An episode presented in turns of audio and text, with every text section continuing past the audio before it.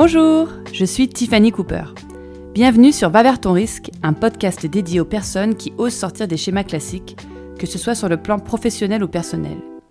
Ici, vous découvrirez des témoignages de gens qui ont choisi de vivre une vie créative, audacieuse, hors des sentiers battus. Ma nouvelle invitée sur le podcast est Claire Touzard, une journaliste et autrice de romans. J'ai voulu rencontrer Claire pour parler de sobriété, un sujet qu'elle traite dans les deux livres qu'elle a écrits, l'un sur la sobriété d'alcool paru en 2021 et le deuxième sur la sobriété économique qui vient de paraître aux éditions Flammarion. On a aussi parlé de capitalisme, de patriarcat, d'Instagram, du mouvement MeToo, de notre besoin universel d'être aimé. On a parlé du film Idiocratie, de l'enthousiasmant Laurence Yama, de Kim Kardashian, des réfugiés politiques, d'addiction, de vidéos de chats, de bell hooks, bref, on a parlé de notre époque fucked up et anxiogène et de comment vivre aligné avec nos valeurs dans un monde de plus en plus absurde. Bonne écoute Bonjour Claire Bonjour Merci d'être là aujourd'hui. Merci de m'inviter. Est-ce que tu peux d'abord te présenter en quelques mots, s'il te plaît, pour celles et ceux qui ne te connaîtraient pas encore? Claire Touzard, je suis autrice. J'ai écrit euh, deux livres. Le premier s'appelait Sans alcool et le second euh, qui sort là s'appelle Féminin. C'est un roman. Il sort le combien déjà? 14 septembre. Voilà. Et avant, j'étais reporter et réalisatrice. Je suis également scénariste. J'ai voulu t'inviter au micro de Vavartoris pour plusieurs raisons. Parce que tu as osé réaliser ton rêve de devenir écrivaine et parce que tu as osé arrêter l'alcool dans une société française qui pourtant encense la boisson. Et parce que dans ton deuxième livre euh, qui sort le, donc le 14 septembre, Féminin, tu évoques non seulement un milieu assez hypocrite et corrompu, mais aussi des pratiques abusives et patriarcales. Donc voilà, pour commencer, j'aimerais parler de ton premier livre sans alcool, que j'ai adoré, qui est sorti fin 2020, je crois. Ouais, c'est ça. Enfin, janvier 2021. Dans ce livre, tu parles de ton alcoolisme et de ta décision d'arrêter de boire. Tu as arrêté de boire quand?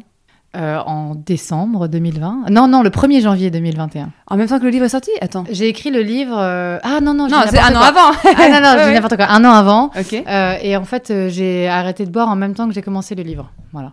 Ah, d'accord, ok. C'était un carnet vraiment euh, jour pour jour. J'ai vu qu'il avait rencontré un grand succès, il y avait plein d'interviews, plein de presse, et il vient de sortir récemment en poche. Et donc justement, comment raconte-nous un peu comment tu t'es retrouvé à arrêter de boire, comment tu as écrit ce livre?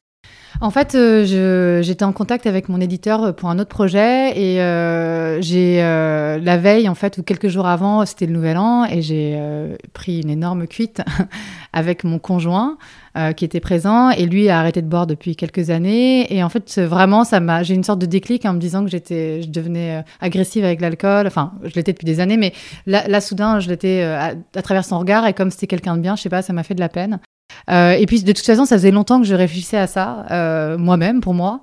Euh, J'avais déjà commencé à modérer ma consommation. Euh, rien à voir avec mon conjoint, je l'ai vraiment fait pour moi. Mais il se trouve que cette, euh, cette soirée a été un peu un déclencheur. Et euh, en rentrant, euh, j'ai dit à mon éditeur, euh, euh, voilà, j'ai arrêté l'alcool. Et il m'a dit, bah, peut-être commence par écrire un livre là-dessus. Et donc j'ai commencé vraiment à écrire ce carnet. Et au fur et à mesure, c'est devenu un livre. Et il a été publié quasiment en temps réel. Donc c'était marrant parce que vraiment, ça a été... euh, c'était un truc assez thérapeutique et un carnet Qui de bord. accompagné, ouais. Mm, mm, mm. Mm. Et, et c'est vrai qu'au début de la sobriété, euh, beaucoup d'idées en fait viennent. Tout d'un coup, c'est comme une libération un peu soudaine, une, une forme de lumière. Et, et tout d'un coup, pour moi, tout, se- tout se révélait quoi. Il y avait un truc un peu fou. Et donc, c'est vrai que l'écriture euh, suivait ce, euh, ce cheminement de pensée euh, qui est en train d'éclore. Et c'est vrai que c'était assez agréable. Mais d'ailleurs, je trouve que tu as une écriture très agréable à lire de toute façon. euh, et, dans ce livre-là, moi, enfin, je fais partie des gens qui ont, euh, comme euh, la moyenne, un peu un problème avec l'alcool. C'est-à-dire que parfois, je trop, parfois j'arrête. Enfin, on cherche tous en permanence une sorte de- d'équilibre et de modération. Et je trouve que tu en parles de façon très agréable parce que tu avoues sans aucun filtre les choses que tu as pu faire et dire, les choses qui, te sont peut-être même arrivées sous effet de l'alcool, etc. Et tu, tu, tu parles aussi très distinctement de euh, cette espèce de libération, de- des avantages de la sobriété, de la lucidité, tu parles même de douceur. Et donc, ce qui est incroyable, c'est que tu arrives à rendre euh, la sobriété attractive. Et, c'est, et ça, je pense que plusieurs personnes ont dû te le dire, non? Oui, oui, mais c'était intéressant parce que c'est pas un terme qui était très utilisé euh, quand c'est sorti. Maintenant, euh, même Macron l'utilise. ouais. c'est vrai. Euh, mais euh, c'est vrai que j'ai trouvé une vraie subversion. Parce que en fait, euh, c'est un peu comme, euh, enfin, avant euh, j'écrivais des chroniques féministes, etc. Et, j'ai trouvé un peu la même chose, c'est-à-dire que tout d'un coup, quand on est féministe ou quand on est sobre, on voit le monde sous un, un aspect complètement nouveau et des choses qu'on nous a serinées depuis des années, des, des espèces de vérités, tout d'un coup. Euh, euh, deviennent des choses qu'on interroge. Euh, et pour la sobriété, j'ai vraiment eu cette même chose-là que pour le féminisme, c'est que tout d'un coup, vraiment, c'est comme la petite pilule de Matrix, je sais plus qui en parle, c'est Mona Chollet, je crois. Enfin, ouais, je crois. Il y a une petite pilule qui tout d'un coup, euh, voilà, transforme tout à fait notre regard. Et c'est vrai que j'ai vraiment eu ça, quoi, avec la sobriété. je me suis dit, mais pourquoi en fait on nous impose la boisson, le rapport entre la boisson et la masculinité? Mm. On commençait à me sauter aux yeux, mais aussi avec ma féminité. Mm. qu'est-ce qui, qu'est-ce qui m'avait construit euh, pourquoi je me suis construit à travers l'alcool. Enfin, tout est devenu. En fait, ce qui est fou, c'est que ça a tiré des fils euh, que je, je m'attendais pas du tout à ça, en hmm. fait. Euh, des fils intimes, des fils politiques, des fils. et voilà, et c'est vrai que je les ai couchés sur le papier et tout prenait un peu du sens. donc c'était une vraie révélation, pas dans le sens liturgique du terme, hein, parce que je ne suis pas croyante, mais voilà. Mais on le sent dans le livre d'ailleurs, et je trouve que c'est hum, moi, je, comme je te disais euh, en off, mais, mais récemment, je l'ai relu, pareil, après une soirée un peu trop alcoolisée il y a 2-3 mois. Et ça, je me suis dit, pendant que je décuvais que j'étais là, que j'étais dans le mal comme on peut l'être parfois, je me suis dit, je vais le relire. Et en fait, je l'ai relu une deuxième fois, ce qui n'est pas souvent, parce que j'ai pas beaucoup lu de livres deux fois, mais ça m'a remis en face euh, des yeux les avantages que peuvent avoir la sobriété. Et du coup, ça m'a permis d'équilibrer, comme je te disais, maintenant je bois plus automatiquement chez moi tous les jours comme j'avais l'habitude de faire depuis euh, presque 20 ans, mais je, euh, je bois de façon festive quand je sors et plus modérément et quand j'en ai envie. J'essaie d'être plus consciente. Et effectivement, sortir d'une mauvaise habitude, quelle qu'elle soit, que ce soit la cigarette, l'alcool, n'importe quelle addiction, Instagram aujourd'hui, etc., c'est très difficile de, de se sevrer. Et il y a des vrais avantages à ça je trouve. Mais il y a je pense qu'il y a une sorte de reprise de pouvoir aussi, parce que hmm. quelque part, on nous a, euh, par rapport à, des espèces de bonheur tout fait qu'on nous a inculqué, par exemple euh, l'alcool, euh, qui serait extrêmement, c'est grâce à lui qu'on est festif, c'est grâce à lui qu'on est drôle, c'est grâce à lui qu'on sort, qu'on est bon vivant, alors qu'en fait on a toutes ces choses en nous, et quelque part tous ces poncifs, en fait, ils nous amènent à croire aussi qu'on n'est pas assez. Hmm. sans certaines addictions qui sont un peu des procédés marketing hein, parce que c'est pareil la club ça nous faisait croire qu'on était libre était cool donc c'est intéressant de, réfléchir pourquoi on a suivi un peu euh, euh, bêtement parfois ces présupposés. Euh, et puis aussi, quelque part, prendre le pas sur une addiction, c'est toujours assez jouissif, même mm. s'il y a beaucoup de choses qui se révèlent derrière. puisque, par exemple, moi, je pourrais faire un tome 2 sur l'anxiété ah qui m'a ravagée après la sobriété, puisque tout d'un coup, je me suis retrouvée seule face à mes anxiétés qu'il a fallu négocier avec. Donc c'est que le début du chemin, mais c'est ouais, c'est c'est c'est puissant. C'est c'est une reprise de pouvoir et puis c'est encore une fois, c'est euh, tout d'un coup ça change aussi votre regard sur vous-même, euh, sur les choses et, et, je pense que c'est extrêmement euh, fort. Mais oui, tu as raison parce que je trouve que l'alcool ça hum, en anglais, on dit numb, je sais pas comment on dit en français, euh, ça, hum, ça rend tout un peu plus flou, ça engourdit. Et du coup, quelque part, on est moins présent, on apprécie aussi moins les choses, peut-être, on est moins en pleine conscience. Et je trouve que du coup, la sobriété de manière générale, euh, les gens souvent, malheureusement, voient ça comme euh, une privation, genre, c'est un extrême, je me prive de quelque chose, etc. Alors que on peut voir ça autrement aussi, c'est-à-dire euh, je m'offre quelque chose, je m'offre euh, une, meilleure conscience du réel. Il y a un super passage à la fin de ton livre où tu dis euh, que notre génération, parce qu'on est né à peu près dans les mêmes années, je crois années 90, 80, 90, 80 mois. Euh, ouais, 80. Ouais, euh, mais en tout cas que de notre jeunesse, on a on n'a pas fait grand chose. On a la jeunesse un peu qui a, qui a rien fait. Enfin, c'est-à-dire à part picoler et, et, faire la teuf, quoi. Alors que la nouvelle génération, ils sont euh, militants, ils sont écologistes, ils, font du bruit, ils se révoltent, ils se renseignent, ils sont et, qu'en fait, il faut le monde fait peur, mais c'est maintenant qu'il faut mettre ses lunettes de sobriété et de pleine conscience et que c'est en fait infiniment plus courageux que juste se torcher la gueule et. Bah, disons que c'est un autre rapport au monde, c'est-à-dire que boire, c'est un peu euh, euh, se dire c'est pas grave si je passe une journée de merde parce que je vais pouvoir picoler et oublier en fait. Alors que quand tu, bois pas, euh, tu es obligé de passer une bonne journée. Tu es mm. obligé d'être acteur de ta journée, mais aussi du monde, quoi. Tu es obligé d'avoir envie de changer le monde parce que tu peux pas vivre tel qu'il est. Et donc, c'est un prisme tout à fait différent. Ça responsabilise alors? Beaucoup. Moi, ça a vraiment réveillé mon activisme parce que j'ai eu envie de tout changer tout d'un coup. Après, c'est beaucoup plus dur parce qu'il n'y a aucune possibilité de débrancher aussi de la réalité, mais du coup, on se rend compte aussi à quel point la réalité est rude mm. et, ça, ça, ça, vous branche euh, à la réalité. Ça fait presque des étincelles. Il y a un truc un peu euh, cru tout d'un coup. Enfin, on peut pas s'en. On est très mêlé à l'actualité, donc forcément, ça réveille euh, énormément de choses, de pensées, de points de vue. D'anxiété aussi, comme tu disais. Ouais, d'anxiété. ouais, ouais, bien sûr, bien sûr. on est en prise avec tout. Ce qui est à la fois très intéressant et à la fois parfois très dur. Mais on, y gagne à la fin si on arrive à trouver voilà, et trouver une sorte d'équilibre. Après, ce qui est intéressant aussi avec l'alcool et toutes les addictions, c'est qu'en général, on fait ça aussi pour dissimuler, euh, camoufler, étouffer quelque chose qui à la base va pas. Et euh, le truc qui, vient de façon récurrente, j'ai l'impression chez des gens qui arrêtent l'alcool ou les drogues ou autres, c'est qu'en fait, du coup, ah bah super, j'ai réglé ce problème-là, mais du coup, la grosse merde qu'il y avait en dessous et qu'on ensevelissait euh, sous de l'alcool, il va falloir la traiter quoi. Bah, en fait, de toute façon, l'alcool, c'est un cercle vicieux, c'est que tu as l'impression de régler tout à travers ça. Et en même temps, ça empire la chose. Donc, tu rebois derrière pour essayer de te remettre à flot. Tu sais, c'est toujours mm. traiter le mal par le mal. Euh, et c'est un cercle vicieux, en fait. Euh, je pense que euh, c'est sûr que arrêter le processus, tout d'un coup, il va falloir se sevrer d'une autre façon. c'est beaucoup plus dur, mais il va, à long terme, ça va payer. En fait, l'alcool, c'est un peu, c'est le pansement Et c'est un peu le, la thérapie immédiate qui marche mal, en fait. Euh, c'est sûr que si on est anxieux, c'est sûr que si on est triste, euh, si on picole, ça va aller mieux. Le temps d'un apéro, d'une soirée, ça va être assez immédiat. Moi, des fois, euh, c'est vrai que ce truc me manque du, mm. du débranchement, enfin voilà, du côté off pendant deux heures. Mais en fait, c'est pour mieux te renvoyer un coup de massue dans la gueule le lendemain matin. Donc, est-ce que ça sert à quelque chose? Non. On sait tous, mais on continue. On ensevelit sous le tapis des milliards de, de problématiques. donc, c'est sûr que tout d'un coup, arrêter, ne plus avoir aucun rempart, c'est hyper dur. Même moi, je l'ai vécu, même après le livre. Je me suis pris un nombre d'anxiété assez phénoménal dans, la tronche, mais en fait, au moins, j'apprends à maintenant dealer avec, vraiment.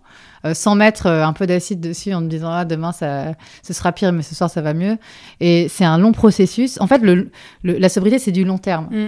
là où l'alcool c'est du court terme et, c'est le plus dur, je pense, c'est d'abandonner le plaisir immédiat, comment dirais-je, le bien-être immédiat euh, pour un truc sur le long. Mais c'est propre à l'humain, on fait tout ça et dans tous les, tous les domaines. Mais c'est d'avoir le courage de voir au long terme. C'est drôle parce qu'il y a une phrase, je ne l'ai pas exactement, mais il y a une phrase que je trouve très forte et très vraie, c'est tous les changements importants prennent du temps toutes les, tu vois, toutes les choses importantes dans notre vie prennent du temps. Et euh, effectivement, si ça va pas, tu bois un coup, le soir ça va, mais le lendemain, ton problème il est toujours là. Alors que effectivement, deal with your shit, euh, prendre le problème par à, bras, le corps et dire ok, je vais en thérapie, il y, y, a des anxiétés qui montent, etc. C'est plus long, plus, plus douloureux, plus difficile, mais, mais on en sort plus grandi, plus durablement, et qu'en fait ça, ça prend du temps, quoi, et qu'effectivement, euh, je pense que c'est un peu le problème de notre société euh, de manière générale, et on va l'évoquer parce que ton deuxième livre parle de ça notamment, c'est les plaisirs immédiats versus le besoin qu'on a individuellement et sociétalement de euh, plus de sobriété et de ralentir et de... Oui, mais parce que aussi, il n'y a pas que nous dans le processus. C'est-à-dire que si on était les seuls acteurs de notre vie, ce serait facile, mais il y a aussi tout un système dans lequel on, auquel on dépend euh, et qui rend la chose difficile. C'est-à-dire que quand vous faites écrabouiller au travail, euh, forcément, euh, il est dur de se dire le soir ah je vais pas boire. Hmm.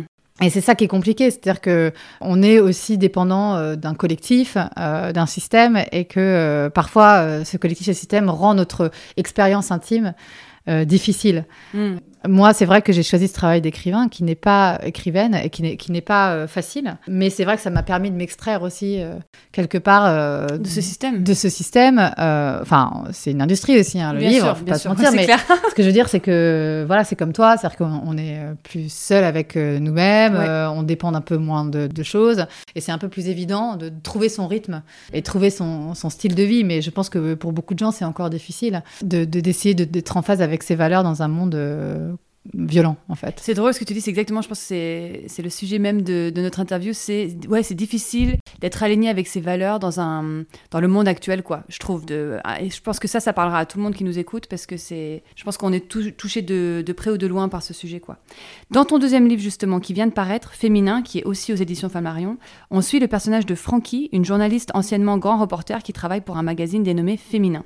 On la suit dans ce milieu dans lequel tu as toi-même baigné, celui de la presse, euh, mais aussi celui de la mode, un univers que tu révèles comme étant capitaliste, mais aussi patriarcal. En quoi, selon toi, cet univers est capitaliste et patriarcal, justement? En fait, c'est euh, la, presse féminine, le problème, et c'est ce que je révèle à travers euh, l'histoire de Frankie dans le livre, dépend, ne dépend plus du... Enfin, en fait, ne vend plus. Ou quasiment plus. Donc en fait, elle dépend des marques de mode qui achètent dans, dans, le journal des pages de pub. Et donc à partir de là, euh, évidemment, le, la publicité, le marketing, la mode prend de plus en plus de pas euh, sur le contenu. Mm. Et même si il y a des choses très bien dans la presse féminine, et il y a des grandes journalistes, et il y a des grandes enquêtes. Moi, j'aime beaucoup la presse féminine. Enfin, en fait, oui, l'idée c'est pas du tout ça.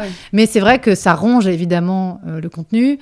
ça rend impossible toute critique de ce milieu-là, euh, puisque on peut pas euh, critiquer les crèmes cosmétiques quand on fait l'apologie euh, quelques pages plus loin, mais c'est un peu ce qui se passe, c'est-à-dire qu'il y a une sorte de schizophrénie, c'est-à-dire qu'aujourd'hui il y a des grands articles qui sont super, faits par de super journalistes sur les dictates, etc., liés à la minceur, mais après on a la version crème anticellulite, on a la crème anticellulite dans le shopping, donc et, et, je trouve que ça montre bien la folie un peu du monde, c'est-à-dire que même ces journalistes-là, en fait, elles sont obligées pour exister de, de continuer à, à comment dirais-je euh, soutenir euh, cette industrie de la mode ou de la cosmétique, et en même temps, elles, aimeraient en faire la critique, mais elles peuvent pas. Enfin, en fait, c'est un peu euh, à l'image de tout ce qui se passe aujourd'hui, c'est-à-dire à quel point on est obligé de négocier finalement avec le capitalisme mm. qui ronge notre liberté d'expression, et à quel point c'est difficile de trouver l'équilibre.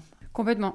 Euh, c'est drôle ce que tu racontes, ça, enfin c'est drôle pas du tout, mais ça m'évoque une image, je sais pas si tu te souviens, je crois que c'est dans le Figaro, justement dans, ce que tu dis, de, euh, il, faut effectivement que les magazines fassent attention à ce que le contenu de leurs articles soit cohérent avec les marques et les, annonceurs, on dit les... Ouais, ouais.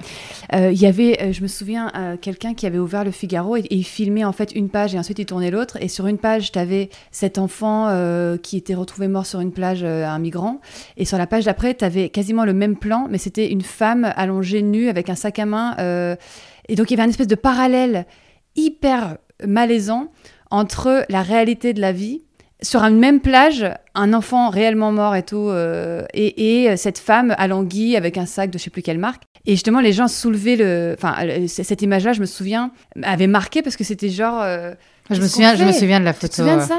Qu'est-ce qu'on fait? Bah, Sur Instagram, c'est pareil. C'est-à-dire que, enfin, ça dépend des algorithmes de chacun et des, comptes auxquels vous vous abonnez. Mais moi, quand je scrolle le matin, euh, je peux voir euh, des photos de réfugiés et puis juste après, euh, une photo du Met Gala. Enfin, en fait, tout se mélange, tout s'accole parce que, en fait, tout le monde est, est, est, contrarié et tout le monde est tiraillé, je pense, entre la vérité des choses qu'on aimerait voir éclore et l'obligation qui est d'être dans ce système capitaliste où il faut faire du profit et gagner sa vie.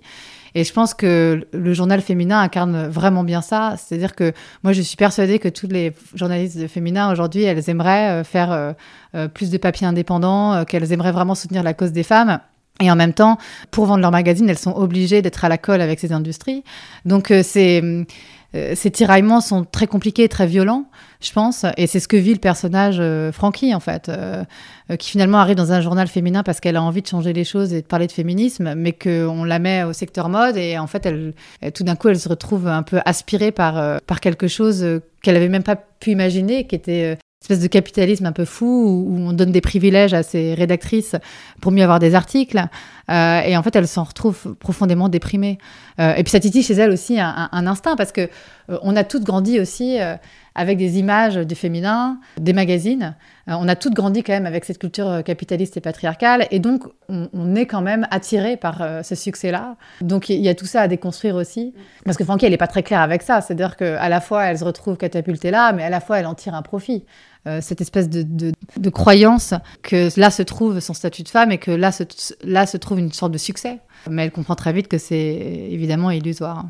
Mais c'est ça que je trouve intéressant dans ton personnage, c'est que c'est quelque chose qu'on peut tous ressentir, c'est assez universel à travers le personnage de Frankie, c'est elle est pas elle est pas au clair avec tout ça.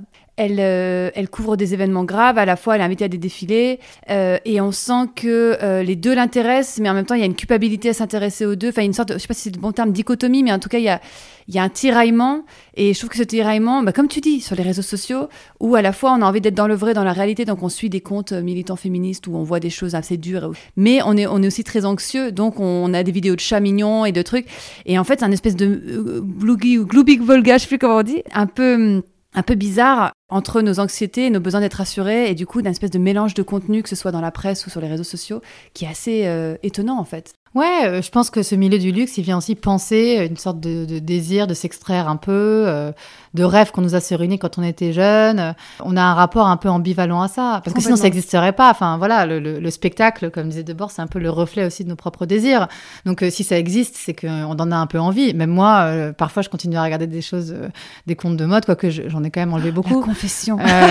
non, en vrai, j'en ai enlevé beaucoup parce qu'il y a un moment donné où, ça, où je saturais et je, et je trouvais plus aucun intérêt à ça. Enfin, en vrai, mais euh, ce que je veux dire, c'est que euh, on a grandi dans les années 80 avec vraiment cette, euh, cette croyance que, que le succès passait par là. Moi, on me disait, il faut un job avec des bons débouchés, l'important c'est de gagner du fric.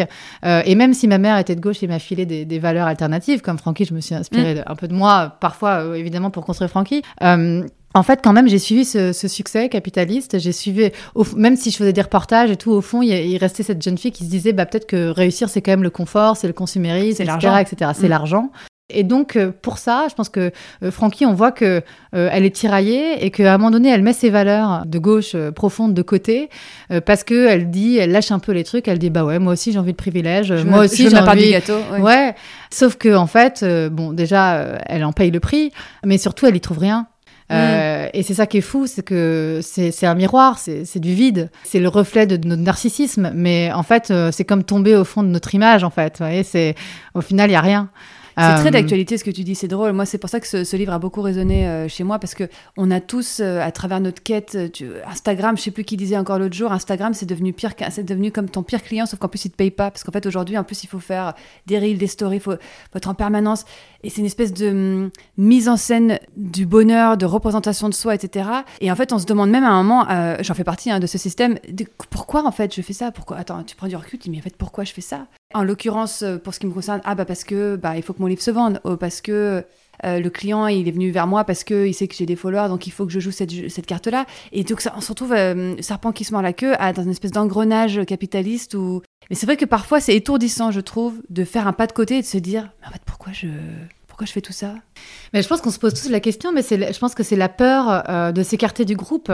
Parce que en ce moment, c'est un peu comme si collectivement on, faisait de la merde. Enfin, non mais c'est un peu ça. C'est-à-dire que collectivement, on s'entretient à croire que vraiment euh, avoir euh, un million de followers sur Instagram, c'est ça qui compte dans la vie. Même si ça veut dire se mettre à poil ou, ou faire n'importe quoi. Et en fait, on admire quand même un petit peu ça et on se dit, parce que quand même, on se dit que c'est ça le succès. Et donc collectivement, on y va. Alors que collectivement, on sait aussi que c'est pas bien. Et donc, s'il y en avait un qui faisait un pas de côté et qu'on faisait tous les pas de côté, je pense que ensuite, euh, il y aurait peut-être un gros changement. Mais pour le moment, on continue tous à s'abreuver un peu de, de, peur, je pense, de peur d'être, de faire un de pas de côté, aussi. de peur de disparaître, de peur d'être extrait de ce, ce système-là qui quand même euh, existe et dans lequel on doit exister. Donc, quitte à exister dedans, bah, il faut quand même, faut quand même qu'on y arrive et qu'on ait un statut dedans. Donc, euh, en fait, parce que c'est aujourd'hui, c'est très dur d'être auprès de ces valeurs. Et de s'extraire de tout ça. De s'extraire de tout ça. Euh, c'est des positions radicales qui sont quasiment impossibles à vivre ou alors euh, qui. Euh, voilà. Et puis, et puis surtout, il faut trouver une commune mesure parce que voilà, c'est jusqu'à où on veut. S'extraire de ce progrès ou de ce système. Parce que ça peut être excluant aussi. Bien sûr, bien sûr. mais voilà, c'est tout des, des questionnements à avoir. Mais ce qui est sûr, c'est qu'en n'ayant pas ces questionnements et en, en, continuant à dealer tous les jours avec nos valeurs, on est aussi malheureux. Euh, et on change pas beaucoup les choses parce que, euh, par exemple, ce que je trouve très dangereux, moi, euh, moi, je, la, ce que je voulais dire tout à l'heure, c'est que je critique pas la mode. oui. Il y a des trucs très bien en mode, etc. C'est juste l'emballement complètement délirant qu'il y a pour ce milieu que je trouve inquiétant et qui est que personne ne le critique jamais. Et que du coup, dans ce manque de critique euh, qu'il y a, euh, bah, en fait, on entretient les jeunes dans l'idée que c'est euh, ça, ça qu'il faut faire. Et c'est ça, ça, qui est important. Ouais. Et, et je, pourquoi il n'y a, pas, y a plus d'articles critiques sur la mode dans les journaux féminins quoi? Pourquoi il n'y en a pas en ligne? Pourquoi il n'y a, y a, y a, aucune influenceuse qui, tout d'un coup, pourrait prendre le pas de, de critiquer ce milieu-là? Parce que c'est pas parce que euh, euh, on l'a fait ou on en jouit ou on le regarde, on l'observe qu'on n'a pas le droit de le critiquer. Euh, je veux dire, on est tous assez clairvoyants.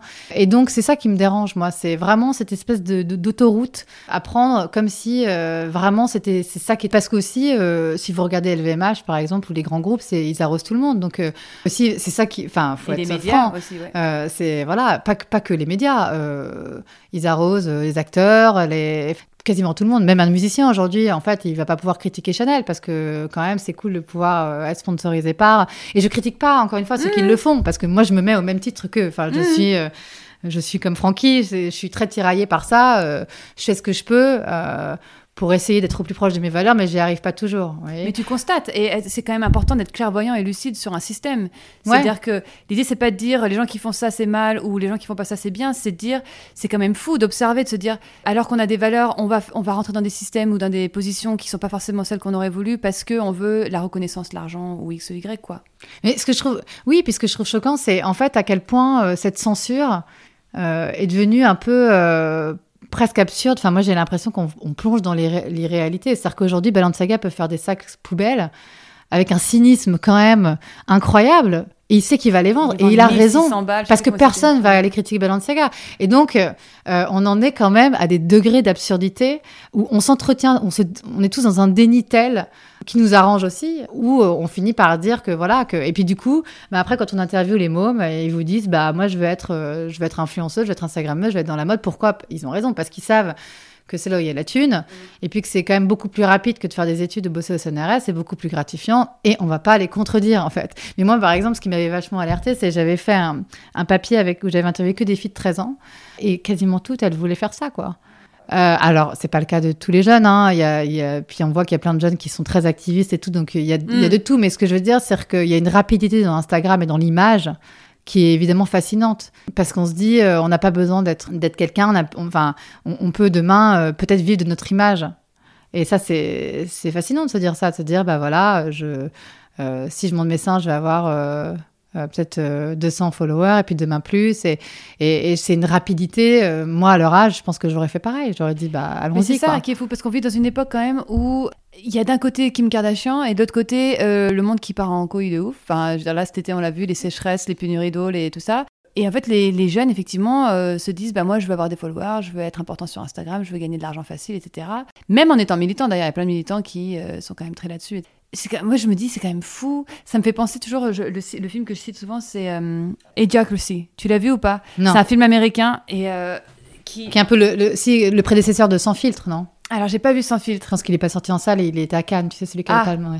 Et en fait, Idiocratie, c'est euh, oui, dans la time capsule. Le mec se réveille plus tard. Si vous nous écoutez là, euh, il faut absolument regarder ce film. Il, a, il, est hyper, hyper drôle. Et en fait, c'est il est dans un futur, je sais plus, c'est en 2340 quoi. Et en fait, tout le monde est super con et, tout le monde est teubé quoi. Et, en fait, c'est un peu, franchement, c'est une caricature poussée à l'extrême des États-Unis après Trump tout ça.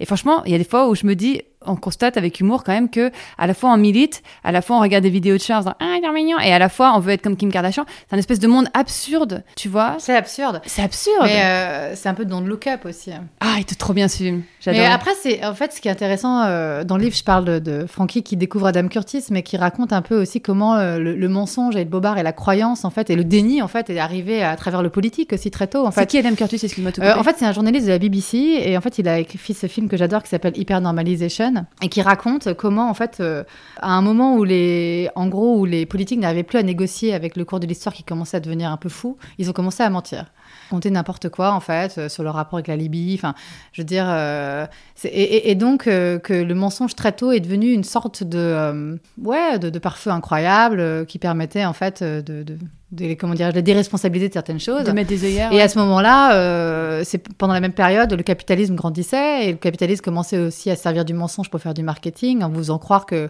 vous allez être quelqu'un grâce, euh, mm. grâce aux marques, etc. Et donc à quel point le, mensonge marketing est devenu presque quelque chose que les politiques ont utilisé en parallèle. Et donc on, se moque des complotistes aujourd'hui, mais c'est pas eux qui ont inventé la réalité parallèle. C'est qu'elle elle a déjà infusé dans nos politiques, dans le monde capitaliste où on ment en permanence pour vous vendre des produits en fait.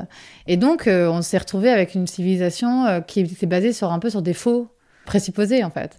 Et, et c'est très perturbant parce que on sait aujourd'hui que le consumérisme ça ne nous rend pas heureux. Enfin, on a la preuve vivante puisqu'on n'est pas heureux. Mais on continue quand même à le croire. Ça fait écho avec ce que tu disais sur l'alcool. C'est drôle parce qu'en fait, quelque part, tout ce qu'on consomme, quand tu es devenu sobre, tu as réalisé à quel point, en fait, enfin, tout d'un coup, on déconstruit, on, est lucide et on se dit, mais en fait, pourquoi je fais ça? Et je trouve que déconstruire tout ça euh, par le féminisme, se dire, mais en fait, pourquoi on se met en couple? Pourquoi est-ce qu'on fait des enfants? Pourquoi est-ce qu'on boit autant d'alcool? Pourquoi est-ce qu'on mange du fromage, par exemple? Tu vois, il y a des fois où tu dis, en fait, je mange du fromage sans même réfléchir, mais quand tu vois comment c'est fait, tu dis, attends. Et je trouve que quand tu commences à déconstruire tout ça, c'est encore une fois très étourdissant de se dire, mais pourquoi fait-on les choses? Et tout ça est basé sur pas mal de mensonges ou de choses comme quoi, tu sais, par exemple, les industries laitières là te disent euh, euh, il faut le, calcium, etc. Alors qu'il y a plein d'autres façons d'avoir du calcium euh, par le règne végétal. Bref, en tout cas, c'est assez étourdissant, je trouve, de réaliser que plein de nos comportements qu'on pense être de nos propres agissements et de nos propres volontés sont en fait complètement, on est complètement tous formatés et programmés depuis notre plus petite enfance, quoi. Bah oui, et puis je pense que c'est ce qui intéresse, enfin dans le livre, euh, c'est ce qui intéresse Frankie. Enfin Frankie, elle, euh, elle euh, finalement, même si elle, elle est assez rebelle et qu'elle sait qu'elle, par ses valeurs, que tout ça c'est du flanc en fait, elle se laisse quand même entraîner par ça. Et je pense que voilà, il y a, y, a, y a, quand même l'envie de faire partie de quelque chose. Mm. Il y a l'envie d'être aimé, d'être validé, de, de, faire partie d'un groupe. Et donc c'est vrai que je pense que euh, tous ces petits mensonges agissent aussi euh, là-dessus chez nous. C'est-à-dire que, en gros, si le groupe pense que, on a quand même envie de continuer à penser comme le groupe. Et hein. donc on entretient ce truc-là en fait, c'est ça? Mais je pense que euh, ce qui est important, c'est déjà nous de nous déconstruire et de savoir ce qu'on veut vraiment, au-delà de ce qu'on nous serine en fait un peu mm. partout, sans verser justement dans, quand même dans la paranoïa et le complotisme, hein, mais euh, juste euh, savoir, euh, voilà, s'interroger, même, même sur le féminin. Pourquoi je m'épile? Pourquoi je mets du vernis? Ouais, pourquoi, je m'épile? Pourquoi j'ai réprimé certains caractères en pensant qu'ils étaient masculins? Enfin, moi, par exemple, pendant 15 ans de ma vie, on m'a dit que j'étais agressive. Bon, il se trouve qu'avec l'alcool, je pouvais l'être. j'étais en colère, mais en fait, je me suis rendu compte que ce qu'on voulait dire, c'était que je, je donnais mon, mon avis. Tu donnes un petit peu trop ton avis. Non, mais je te jure que c'est, par exemple, en rédaction, en conférence de rédaction, en fait, euh, enfin, il y avait un truc où j'en faisais trop, il y avait, mm. il y avait, il y avait un problème avec moi, quoi, en fait. Et en fait, je donnais juste mon avis, quoi. Mais on n'a pas l'habitude. Et, pendant, et pendant ces, pendant ces, ces jours et ces, ces mois et ces années, j'ai vraiment pensé que c'était moi le problème. Donc, euh, tout ça, c'est, de toute façon, la déconstruction, c'est, vertigineux, mais c'est euh, passionnant c'est passionnant et puis c'est long et surtout comme tu disais je pense qu'il faut déconstruire au fur et à mesure et puis euh, régulièrement revenir en arrière tu vois on parlait d'épilation moi je m'épilais plus pendant un moment finalement j'y suis revenue cet été puis finalement je me dis en fait c'est des c'est pas tout tu déconstruis et tac t'es sur l'autoroute de euh, t'as tout compris c'est beaucoup plus dur que ça. c'est un pas en avant un pas en arrière c'est juste toujours un peu parfois prendre du recul et se dire tiens pourquoi je fais ça? Et quoi que ce soit qu'on fasse d'ailleurs. Dans ton livre, quelque chose qui m'a marqué, tu parles notamment des nombreux voyages de presse à l'autre bout du monde auxquels le personnage Frankie a été convié pour assister à un défilé de mode ou pour vivre des expériences diverses dans le but qu'en rentrant, les journalistes écrivent des articles dithyrambiques sur la marque en question. À propos de ces voyages-expériences, euh, que tout journaliste euh, connaît aujourd'hui, tu dis le côté terrible de ces périples, outre leur empreinte carbone démentielle et le gouffre financier qu'ils représentaient, venait du fait qu'ils vendaient du vide. Un vide retentissant, saisissant. Donc en fait, dans ce livre, tu nous parles de sobriété économique. Oui, oui, oui. Euh, bah, euh, au-delà du rêve un peu illusoire euh, que vend la mode, en fait, c'est vrai que ce qui est très bizarre, c'est que à la fois, elle nous serine qu'elle est aujourd'hui écolo, comme à l'époque elle était féministe. Enfin, dès qu'il y a un grand mouvement, elle le suit en disant qu'elle fait partie de la tendance. Mais qu'est-ce qu'elle fait pragmatiquement? En fait, moi, c'est ça qui m'intéresse. Et quand on se penche un peu sur le sujet, on se rend compte que même si elle fait des chartes euh, écolo très détaillées sur ses initiatives, parallèlement, elle continue à faire des fashion week à travers le monde, qu'elle transporte des gens pour des voyages de presse avec une empreinte carbone qui est complètement dingue. Et donc, pour moi, voilà, il y a ce qui est de l'ordre aussi de la communication et ce qui est de l'ordre de la vérité. Du greenwashing, comme on dit. Ouais. ouais. Et je trouve ça hyper dérangeant. Vuitton, qui quand même était proche du peuple pendant euh, la, pandémie, je voyais que parallèlement, il faisait, euh, il orchestrait un énorme défilé en Chine. Enfin, c'est, c'est, enfin, ils font n'importe, enfin, non mais franchement, c'est, c'est, c'est un peu n'importe quoi, quoi. C'est, on n'a pas besoin de ça, quoi. Je pense. Euh, Surtout aujourd'hui. Et, je pense qu'aujourd'hui, il faut vraiment interroger les pratiques de cette industrie, qui quand même nous dessert des discours altruistes, mais en fait, un peu bullshit, quoi.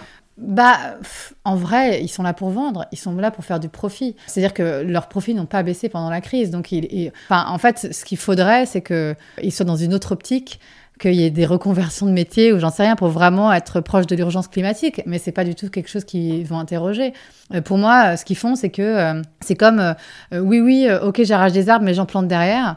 C'est un peu ça en fait. C'est oui, oui, bon, ok, on fait des, on fait voyager des, des journalistes à travers le monde juste pour des interviews de 10 minutes, mais derrière, on crée une fondation, quoi. Hmm. Bon, ben super. Ça envoie des messages qui sont très alambiqués, quoi.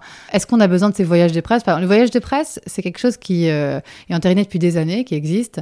En fait, parce que quand même, voilà, pour ceux qui n'ont pas lu le livre, j'explique ce que c'est. C'est en fait pour euh, euh, que les rédacteurs euh, des journaux parlent de telle ou telle marque. En gros, ils les envoient dans des pays.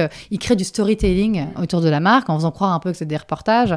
ou alors, il les invite carrément à couvrir des événements qui sont à travers le monde. Donc, en faisant rêver un peu le rédacteur, le rédacteur ensuite va faire, ou la rédactrice vont faire rêver les lecteurs. Mais ça coûte très cher, ça coûte des millions.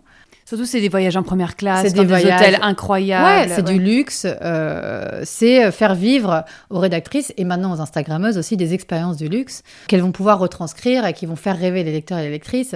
Mais en fait, euh, c'est que du plastique, c'est des décors en fait. Et surtout, c'est biaisé parce que du coup, une fois qu'on t'offre ça, tu peux pas dire à un qui se fout bien de la gueule du monde parce que tu as participé au truc. Ah bah, Donc tu es obligé aucune de liberté dire, de euh, parole. Ouais, ouais, t'as aucune liberté de parole. Mais de toute façon, euh, dans la mode, tu n'as aucune liberté de parole. Tu es censuré. C'est-à-dire que tu, tu, dois dire que c'est bien. Voilà. Et euh, que les pratiques sont les bonnes, que. Euh, voilà, et c'est vraiment. c'est compliqué, en fait, cette censure, je trouve. parce que pour un milieu qui, en plus, se targue d'être avant-gardiste, etc., je pense que au contraire, il devrait accepter la critique. Puisque tout le monde se déconstruit, pourquoi lui se déconstruirait pas? Mmh. Dans le livre, ton personnage Frankie se retrouve tiraillé entre son rôle de, je cite, jeune femme bisexuelle engagée et moderne et son rôle de, je cite, jeune hétéro idéal rêvant d'un CDI, d'une bonne situation maritale, sillonnant la planète pour devenir une plume à la botte du luxe. Le salaire de Frankie n'évolue pas, mais elle dort dans des 5 étoiles et sillonne le monde en business class. Elle ne circule plus en métro, mais en Uber, et elle se fait habiller par des marques qui lui envoient des vêtements et des bijoux gratuits. Et pourtant, elle dit J'avais ce fantasme de plus en plus lancinant de tout brûler, de m'introduire la nuit dans la rédaction déserte et d'y mettre le feu. Ce sentiment atteint son paroxysme à un moment euh, que je trouve super intéressant où elle se retrouve envoyée à la frontière syrienne, je crois, euh, pour couvrir un conflit. Et elle, elle, rentre et on lui envoie un chauffeur et elle, se retrouve à aller à un défilé de mode qui s'inspire des réfugiés. Et donc là, euh, là s'il y avait un emoji à ce moment-là, c'est le cerveau qui explose, tu sais. On sent que, je trouve que pour moi, c'est ça le pic du livre, c'est quand Frankie, elle vit cette expérience où en fait, là, peut-être comme s'il y avait une prise de conscience à ce point précis-là, où elle se dit, mais en fait, what the fuck, qu'est-ce qui se passe, quoi? Bah ouais, mais c'est. En fait, elle vit les deux extrêmes du monde, mais qui en fait euh, cohabitent, en plus, qui cohabitent maintenant visuellement, euh, je trouve, via Instagram, donc c'est d'autant plus dérangeant, qui sont que pendant euh, que des gens meurent dans l'oubli le plus total, on fait 10 000 articles sur Kim Kardashian au défilé machin, quoi. Et pour moi, c'est un peu, c'est comme l'alcool en fait c'est une forme d'addiction, c'est-à-dire que et de déni, c'est-à-dire que en fait c'est comme si ces images un peu du bling et des images qui en fait sont inoffensives, un peu superficielles, colmatent un peu euh, nos peurs, notre anxiété de ce qui est véritable en fait, qui est que des gens sont en train de mourir. Oui, ça, nous, ça, nous, engourdit, ça nous divertit. Ouais, c'est comme l'alcool en fait. C'est c'est vrai qu'il est beaucoup moins euh, anxiogène de regarder euh, un défilé que de regarder ce qui se passe vraiment dans le monde. Et pourtant, je pense qu'on ferait mieux de vraiment regarder ce qui se passe dans le monde. Il y a urgence là, ouais. Euh, pour, pour, avoir, euh, comme Francky, couvert euh, ce type d'endroits qui sont vraiment des endroits oubliés de la société et de tout en fait, qui sont des gens qui en fait sont traités comme des réfugiés, comme si ou des exilés, comme s'ils n'étaient que ça, alors que c'est des gens comme nous qui ont perdu à un moment donné leur emploi pour des conflits à cause de conflits politiques, etc. et vraiment là, on se rend compte de la euh, ouais, de, de, de, ce que c'est notre société qui, qui, qui marginalise euh, des gens euh, juste pour des raisons financières, parce que c'est des gens qui n'ont plus rien, mais ils pourraient continuer à être des mhm. individus, sauf qu'ils n'ont plus rien, donc ils ne sont plus rien, ils sont des réfugiés. Et, et c'est, je trouve que voilà, c'est là où on saisit un peu toute, toute l'horreur du monde capitaliste, quoi. Et je pense que je pense qu'il est temps vraiment d'interroger nos pratiques aussi, notre au-delà de nos pratiques aussi nos nos rêves en fait. C'est quoi nos rêves en fait? Est-ce que nos rêves c'est de continuer euh... J'ai rien contre Kim Kardashian ou Kylie Jenner et par ailleurs j'ai rien contre les femmes qui adorent la cosmétique etc. C'est pas chacun trouve le, bonheur où il veut mais il y a quand même une sorte de fin d'absurdité dans, dans, la place que ça a pris en fait. Parce que aussi euh, le temps qu'on passe à l'image du créatif, à la représentation, c'est du temps moins de passer à la vérité en fait. Et, euh, et pourtant, euh, l'énergie qu'on met aujourd'hui, elle est uniquement dans l'image. Enfin, voilà. Et, moi, la première, parce que j'ai un Instagram et je m'y poste et je poste des posts. Mais, mais, souvent, euh, des jolies photos. Et puis, parce que je sais pas ce que j'y cherche, sans doute à être liké comme les autres. comme tout le monde. À ce qu'on prouve que je vaux le coup, comme si des likes décidaient vraiment de qui j'étais. Mais je pense que j'ai un peu cette maladie dans ma tête, comme tout le monde. Et, et en fait, il y a des moments où je me dis, si tu passais plus de temps je sais pas, euh, je suis bénévole pour, euh, pour une association. Si tu passais plus de temps à être bénévole là-bas, euh, déjà, ce serait quand même vachement plus, comment dirais-je Le temps ça serait, mieux plus investi, quoi. Que, que, que de faire des posts sur, sur les réfugiés. Enfin, c'est Mhm. ça aussi, quoi. C'est Alors oui, la, la représentation peut servir à changer les codes genrés, l'image peut servir à alerter les consciences, mais je pense qu'on a donné tellement d'impact à l'image, tellement de, de, de choses comme on a donné à l'alcool, Mhm. Enfin, en fait, que faut aussi se rendre compte que la représentation fait pas tout. En fait, moi, par exemple, sur la mode, on m'a toujours dit euh, oui, mais ça change, ça change, les, ça change les esprits. La mode. En fait, euh, Harry Styles qui met une jupe, euh, ça change la représentation masculine, donc c'est hyper important. J'ai envie de dire, en fait, euh, quand un petit garçon pourra à l'école avec une jupe, Ouais. Là, là, changera. on pourra dire que le monde aura changé. Mais c'est pas Mm. parce qu'Harry Styles met une jupe qu'un petit garçon peut aller en jupe à l'école sans être emmerdé. Donc en fait, ce qu'il faut aujourd'hui comprendre, c'est que la représentation a un impact en fait minime. Qui a de l'impact, c'est le politique, c'est Mhm. l'action.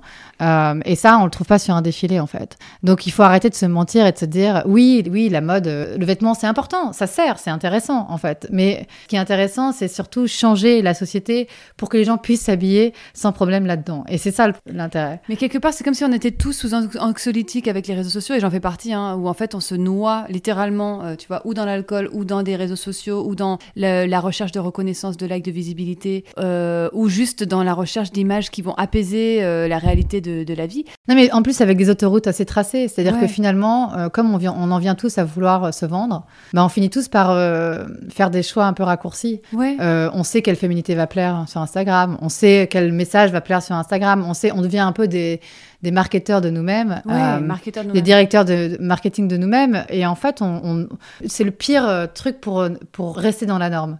Parce que même si on a l'impression d'être rebelle et de dire des discours militants et féministes, en fait, on va les dire d'une certaine façon où on sait qu'on va avoir des likes. Donc, de toute façon, c'est biaisé. Si tout le monde disait vraiment la vérité des choses, euh, il y aurait peut-être moins de likes, mais il y aurait un peu plus d'authenticité, quoi. Et je pense que sur le féminin, c'est pareil. C'est-à-dire que finalement, euh, même s'il y a énormément de progrès et il y a beaucoup de femmes et sur les réseaux sociaux qui ont fait bouger les lignes, Bien et sûr. ça, tu as vu Barbara Bush qui est géniale, il y en a plein et qui servent de vêtements et c'est très bien. Mais il y a aussi euh, tout un tas de jeunes filles qui euh, prennent des autoroutes un peu balisées du féminin, patriarcal, parce qu'elles savent qu'elles savent faire des likes. Et donc, euh, ce qu'on gagne grâce à la représentation, on le perd aussi beaucoup. Quoi.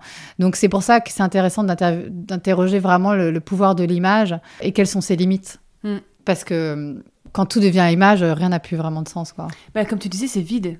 Bah, parce que en fait, finalement, euh, le personnage dans le roman euh, féminin, Frankie, ce qu'elle veut, c'est être aimée. Donc, euh, même si elle est féministe et même si elle est anticapitaliste, parce qu'elle veut être aimée, elle finit avec un type ultra miso. Oui, on va en Et, parler. euh, et elle finit dans un journal féminin à secteur mode. Donc, C'est fou ce besoin d'être aimé. Je- je- quand même, j'ai l'impression que euh, ça, tout, tout en revient à ça, non? Notre besoin à tous d'être aimé, validé, vu, reconnu, quoi. Ouais, de faire partie d'un, d'être, d'être reconnu, quoi.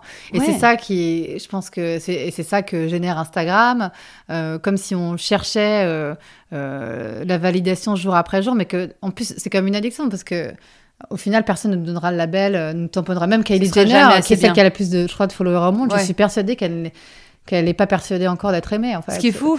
Non, mais enfin, euh, voilà, c'est parce que c'est une quête euh, infinie et qui n'a qui n'a pas en fait de réponse. Et c'est ça qui est très dur. Et je pense que Frankie, au fond, euh, c'est là où elle se perd, c'est-à-dire que même si elle est féministe, pour de l'amour, l'amour en bloc, en fait, elle, elle peut dévoyer toutes ses valeurs, en fait. Mais ça, c'est un classique aussi. J'ai l'impression quand on, quand on a besoin d'être aimé, on met de côté nos principes, on s'oublie un peu, on, tout pour être aimé, quoi. Ouais, ouais, ouais. euh, Pour puis pour être aimé, pour avoir l'impression d'être important. euh, En fait, je sais plus, j'avais lu quelque part que pour être vraiment heureux, il faut tuer l'ego. Bah, je, je pense, mais en fait, on est dans une société euh, néolibérale tellement individuelle qu'on nous a aussi appris que euh, notre existence et notre valeur euh, valaient déjà au détriment de l'autre, qu'il fallait être plus. Et je pense que c'est dur à déconstruire. C'est dur de se dire, euh, je vais me noyer dans la masse, je vais peut-être pas être quelqu'un, mais je vais être heureux. Dans une société où en fait tout passe par Instagram, tout passe par euh, justement le l'individualité et euh, se dire qu'on n'a pas de valeur sans like euh, est devenu quelque chose d'un peu fou ou absurde pour beaucoup Terrifiant, de gens. Et, et- et voilà, et je les comprends. Enfin, Mais ça me ça m'évoque aussi le fait que quand on arrête l'alcool, en fait, tu t'isoles socialement parce que du coup, euh, c'est comme si la- euh, on, est, on ne pouvait passer une bonne soirée ou on ne pouvait être aimé des autres que si on avait ingurgité de l'alcool, comme si on existait socialement que par euh, les likes et la, et la validation des autres. Enfin, je trouve qu'il y a un peu un. Ça résonne encore une fois euh, les deux Ce truc de j'ai besoin de ça pour être aimé. J'ai besoin d'alcool pour être aimé. J'ai besoin d'avoir tel look, tel genre de vêtements pour être aimé. J'ai besoin d'avoir telle situation, tel genre de job. J'ai besoin d'avoir tel genre de compte Instagram. Moi, ce qui me terrifie quand même, c'est toujours ce truc de euh, pourquoi est-ce qu'on a tous autant besoin de ça. Et clairement, Instagram et les industries de l'alcool, tout ça, se nourrissent de notre euh, peur viscérale et de notre besoin d'être validé. Bien sûr. Mais... mais depuis les années 80, hein, Nike qui nous vendait du Just Do It. Euh. Ouais, mais c'est aussi la victoire du capitalisme, c'est aussi l'appauvrissement euh, à un moment des mouvements politiques alternatifs, quoi, donc, qui renaissent maintenant. Mais mm. je pense qu'à un moment donné, les marques ont pris le dessus euh, sur nos désirs, nos désirs de nous exprimer, le désir d'être quelqu'un. Et comme on s'est pas reconnu dans une rébellion ou dans un, en fait, on s'est reconnu dans le consumérisme. C'est fou, tu te rends compte C'est genre, je me reconnais pas trop dans ce mouvement. Par contre, cette affiche Nike, elle est quand même pas mal. Bah ouais, mais en fait, la mode, elle nous a vendu ça. La mode, elle nous a vendu la liberté d'expression, euh, être, être, machin, euh, comme étant un peu central. Enfin, nous, euh, à l'école, on rêvait tous d'avoir des marques euh, mm. parce que c'était, c'était avoir quelqu'un, quoi, avoir un logo, avoir Chevignon, avoir. Euh... Naf naf. Ouais. Et c'est, bah, euh, moi, j'ai lu nos, logos de Naomi Klein, mais c'est clair, elle l'annonçait déjà à cette époque-là, en fait. Mais voilà, c'est, c'est, on nous a mis ça aussi dans la tête depuis très jeune. Donc, c'est un peu logique à mon époque, c'était le journaux féminin. Puis après, euh, les influenceuses, influenceurs ont pris le pouvoir là-dessus. Et tant mieux, quelque part, parce qu'au moins, c'est à leur compte. Ouais. Euh, mais c'est que le prolongement de, ce qu'on a créé depuis, depuis ces années-là, en fait. Hmm. Euh, depuis les années 80. Dans ton livre, Francky parle du harcèlement dont elle a été victime par son supérieur hiérarchique, un homme censé redresser le magazine. Elle décide de le dénoncer en écrivant un livre à ce sujet, mais elle hésite. Son compagnon lui dit alors Qu'est-ce qui est pire, le fait que tu l'écrives ou le fait qu'il l'ait fait? Toi qui as vécu le mouvement MeToo de l'intérieur, comment tu as vécu ça, cette libération soudaine de la parole? Bah Alors moi, ça m'a ébranlé. Ça a été le premier ébranlement avant la sobriété, je pense. Euh, parce que, en fait, euh, j'ai eu l'impression que pendant des années, euh, c'était moi le problème. Et tout d'un coup, on me disait, c'est pas toi le problème, c'est ça, c'est ce système. Parce que ce que je disais tout à l'heure, j'étais toujours trop, trop, euh, j'étais revendicative, euh, je gueulais contre mes patrons, je me laissais pas faire, quoi. Et j'apparaissais du coup vraiment comme une chieuse, euh, j'avais mauvaise réputation, et, tout d'un coup, on me disait, non, non, mais attends, t'as bien fait de te battre. Et donc c'était un peu comme une vérité rendue, comme si le, monde upside down quoi. Je vois. Tout d'un coup c'était plus moi le problème. C'était ta, ta, colère était légitime et tes revendications étaient légitimes. Ouais, et ça a fait du bien, un bien fou. Euh. Et puis ça a été le départ, comme beaucoup de femmes, je pense, d'une réflexion intellectuelle, parce que c'est ça qui était fascinant. C'est tout d'un coup c'était foisonnant, c'est-à-dire que tout d'un coup on pouvait critiquer les institutions, tout d'un coup euh, euh, c'est l'ouverture d'un, enfin d'un couvercle tout d'un coup une reprise un peu aussi de, puissance de qui on est. Non non, ça a été ça a été fou pour moi. je l'ai couvert. on a fait, je me rappelle, un 30 pages. ça a été une révélation quoi. C'était dingue. C'est drôle. Tu dis qu'arrêter l'alcool, ça t'a permis de reprendre le pouvoir et et quelque part que le mouvement MeToo t'a permis de reprendre le pouvoir aussi. Ouais, j'ai l'impression que pendant des années, on nous a, je dis nous, parce que je pense que c'est peut-être le femmes, bien sûr. écrasé et dire quoi, on nous a dit quoi faire et moi j'étais pas d'accord, j'étais jamais d'accord, c'était épuisant. Hein. Enfin, hmm. ce que je trouve intéressant quand même, c'est que du coup maintenant, il n'y a pas un homme, j'ai l'impression, en tout cas j'espère, qui se pose pas la question. Tu sais, euh, il y a pas mal d'hommes qui m'ont dit en fait, je, repasse en review toutes mes relations passées en me disant, bah ouais. est-ce que j'ai have I been a good boy, tu vois, est-ce que j'ai été bon avec chacune, est-ce que là c'était pas un peu du viol, euh, est-ce que là c'était pas un peu du non respect du consentement, et en fait c'est un peu euh, vertigineux, de j'imagine, je ne suis pas un homme, mais de se poser ces questions-là. Et effectivement, mais je pense que c'est c'est ça que ça a apporté le mouvement MeToo, c'est que du coup maintenant, il y a des questions qui se posent. Est-ce que c'est correct mon comportement? Alors, ce que j'entends aussi beaucoup, c'est, il y a pas longtemps, j'avais bu un café avec un mec qui me disait Ah là là, j'ose même plus regarder une fille dans la rue, j'ai peur qu'elle me prenne pour un agresseur. J'étais ah, mais nous, on a peur de sortir, euh, de rentrer le soir et de se faire violer, on a peur de se faire tabasser. Donc, que toi, tu sois mal à l'aise en regardant une fille, peur, on s'en bat les couilles en fait. Hein, tu vois, juste, et, lui-même, il a dit Ah, j'avoue, j'avais pas vu ça comme ça, mais rien que ça, tu vois. Dans la balance, ouais, eux, en fait, ils se posaient jamais trop de questions. Maintenant, ils commencent à se poser des questions, mais tant mieux, non? Bah, disons que c'est la moindre des choses, en fait. Mais c'est vrai que tant que cette balance-là sera pas faite, et puis ils n'ont pas intérêt à le faire parce que pour le moment ils, gardent leur privilège, donc tout va bien. Mais euh, ce serait, ce serait l'évolution normale des choses et ça nous permettrait d'avancer parce que là ça bloque de ce côté-là, en fait, clairement. Bellux, elle avait très bien saisi ça. Et je pense que les, je pense que les hommes auront tout à gagner euh, à se déconstruire parce que soudain, ils pourront exprimer aussi euh, leur vrai euh, eux-mêmes, au-delà de ce qu'on leur demande. Et parce que, en fait, ce qu'on leur demande leur, génère beaucoup de violence chez eux aussi. C'est-à-dire que si on regarde les chiffres, moi, j'avais fait une enquête sur les masculinités. Et en fait, par exemple, aux États-Unis, il y a beaucoup de jeunes hommes qui, jeunes hommes qui, dans des milieux assez reculés, très empreints de cette culture virile, se suicident hein, parce qu'ils se sentent pas à la hauteur, parce qu'ils veulent pas être comme ça, parce qu'il y a de la pression, etc. Il y a un haut taux de suicide des hommes en général, à cause de cette pression virile. Et donc, il faudrait vraiment se rendre compte que ça crée du mal aussi autant chez eux que chez nous, enfin plus chez nous quand même, mais que c'est que voilà que c'est aussi une grande source de souffrance, que eux aussi même, même intériorisée. Je pense qu'il y a beaucoup d'hommes qui souffrent de ça de façon intériorisée et qui du coup sont en colère, que ça génère en fait le pire chez eux. Ça, et alors que si à la base on, on les laissait assez libres d'être qui ils sont et s'ils s'octroyaient ces droits-là, je pense qu'ils seraient en paix avec eux-mêmes et, avec leur entourage. Euh, le problème, je veux pas du tout les dédouaner, mais c'est vrai que euh, aujourd'hui, euh, dans les systèmes tels qu'ils sont créés, on encourage encore cette virilité-là, même au travail. Mmh. Et on le voit par exemple dans Féminin, c'est-à-dire que quand, quand le journal féminin sombre, on décide de mettre un homme à la tête mmh. parce qu'on estime qu'il aura plus les couilles entre guillemets qu'une femme. Et, et, ça, c'est partout en fait. Il y a quand même, on sait que socialement, c'est beaucoup plus valorisé d'être viril, voilà, et, donc, euh, et on le soutient parfois aussi, nous, euh, inconsciemment. Mm. Et donc, je pense que c'est aussi assez contradictoire. C'est-à-dire qu'il faut aussi, encore une fois, créer des espaces euh, et des lieux de, travail, etc., où, où, on valorise, je sais pas, les coups de l'empathie masculine, où voilà, c'est un travail collectif qui passe par déjà la prise de conscience des hommes et la déconstruction, mais aussi euh, l'éducation, euh, l'éducation, euh, la réflexion dans beaucoup d'entreprises, de ce qu'on valorise aussi, les qualités qu'on valorise. Mm, mm, enfin mm. voilà, il y a, y a, un travail à faire des pouvoirs publics qui n'est pas fait. Tout ça, c'est ça, ça, doit bosser de concert en fait. et pour le moment, je vois rien oui, on voit sur les réseaux sociaux les gens s'exciter un peu, mais d'ailleurs, c'est ce que Lorraine Bastide dit dans son livre Présente. Elle dit euh, on a l'impression qu'ils nous laissent jouer dans nos bacs à sable sur les réseaux sociaux, mais que par contre, les grands médias sont quand même encore tenus par des hommes, que, que tout est encore très tenu par des hommes, quoi. Mais comment voulez-vous euh, Enfin, je disais, je reviens à féminin, mais c'est vrai que dans un monde où on se dit qu'on va mettre à la tête d'un magazine féminin dédié aux femmes un homme, c'est quand même euh, et, ça continue à se perpétuer. Hein, ah euh, donc il y a des hommes à la tête de, de rédaction de féminin. C'est c'est fou quoi. C'est vrai que quand on sait le nombre de prédateurs dans ces milieux-là, pourquoi mettre un homme quoi? Je veux dire, déjà que les groupes presse sont tenus par des hommes. Euh, c'est vraiment mettre trois couvercles sous la tête des femmes qui sont censées, à qui on dit en même temps, oui, mais regarde, c'est pour te libérer. En fait, ça fait un peu genre, tiens, on te donne ton petit magazine de bonnes femmes pour nous faire, pour se faire de la thune. Mm. Euh, on te laisse te faire tes trucs, euh, tu vois, mais c'est nous qui récoltons les bénéfices, les bénéfices tout en haut. Donc ça n'a aucun sens. Mm. Et le capitalisme crée ces non-sens en permanence qui est de, on crée des magazines féminins dédiés aux femmes, mais à l'intérieur, non seulement elles sont maltraitées, mais en plus elles sont gouvernées par des hommes. Mm.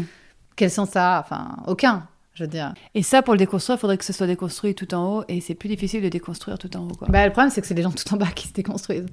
Oui, mais du coup, c'est ce auquel je reviens souvent, c'est comment on éduque, surtout nos fils aussi. Bien sûr. Qui sont les futurs hommes euh, de notre planète, euh, que ça va aider, parce que j'avais lu un truc justement pour faire écho à ce que tu disais sur Bell Hooks, qui disait que même dans le cas d'un truc très banal, une séparation amoureuse, les femmes ont le droit quelque part de pleurer, de... Ah, mais les hommes, euh, un homme, tu vas pas l'entendre chialer. Au bout d'un moment, on va dire, hey, mec, reprends-toi en main, va niquer des meufs. Enfin, je, fais une caricature. Hein. Mais en gros, les hommes n'ont pas trop euh, la place, on leur autorise pas trop à exprimer et à vivre leur deuil. Un truc aussi simple qu'un deuil sentimental. Mm. Ils sont supposés mettre un énorme pansement dessus. Et en fait, et du coup, ça crée des comportements, comme tu disais, d'alcoolisme, de drogue, de, de suicide, etc.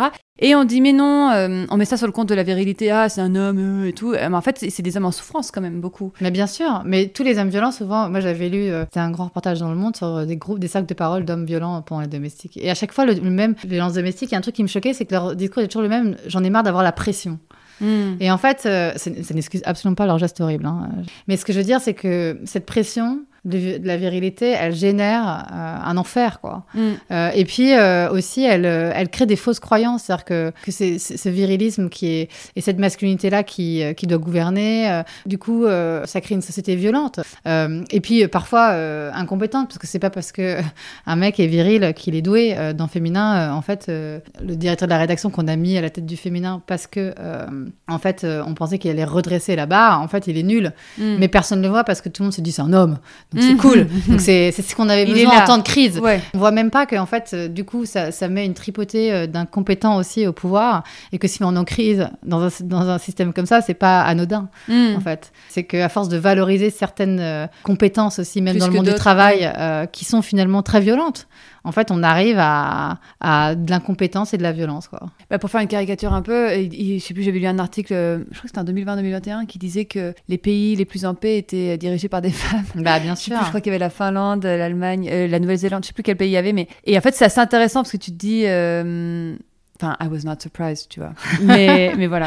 J'ai quelques questions pour la fin. Euh, mes deux questions à chaque fois, c'est qui est la personne ou les personnes que tu admires le plus euh, dans ta vie aujourd'hui? Est-ce que ça peut être un auteur, une autrice, ça peut être quelqu'un de ta vie personnelle? Et pourquoi?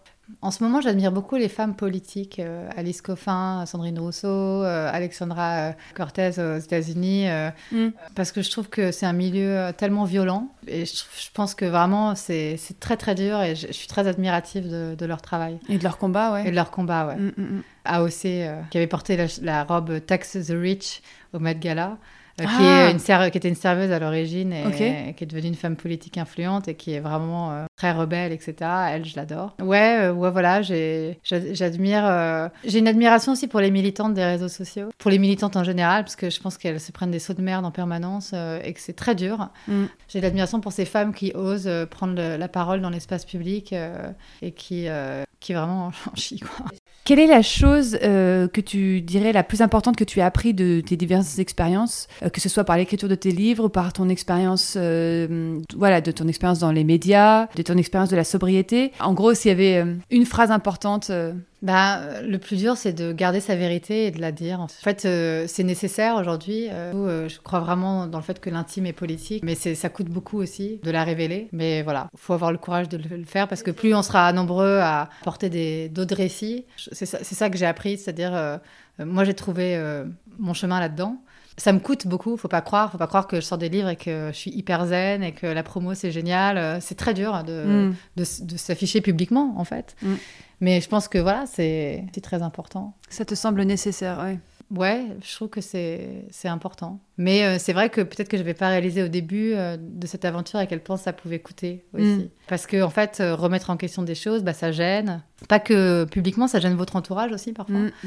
Votre famille. Mais c'est là où c'est là où c'est intéressant. Je, crois que c'était Ango qui, qui le disait chez Le Radler, ou, je ne me rappelle plus qui, enfin je ne vais pas dire des conneries, mais en tout cas que quand on écrivait et que ça commence à nous gêner et que ça gênait l'autre, c'était là où c'était intéressant. C'est pas faux. Quand on bouscule de manière générale l'ordre établi, c'est pas confortable pour la personne qui bouscule ni pour la personne qui est bousculée, mais c'est souvent là qu'il y a des choses intéressantes qui ressortent. Chose. Ouais, mais ça veut dire parfois être seul, ça veut dire euh, s'interroger mm. soi-même sur le bien fondé de faire ça. C'est mm. pas toujours euh, évident et pourtant, euh, c'est, je pense que c'est aujourd'hui, c'est comme ça qu'on va réussir un peu à tout démonter, quoi, en racontant un peu le, nos vérités. Merci beaucoup, Claire, et à bientôt. Merci, Stéphanie.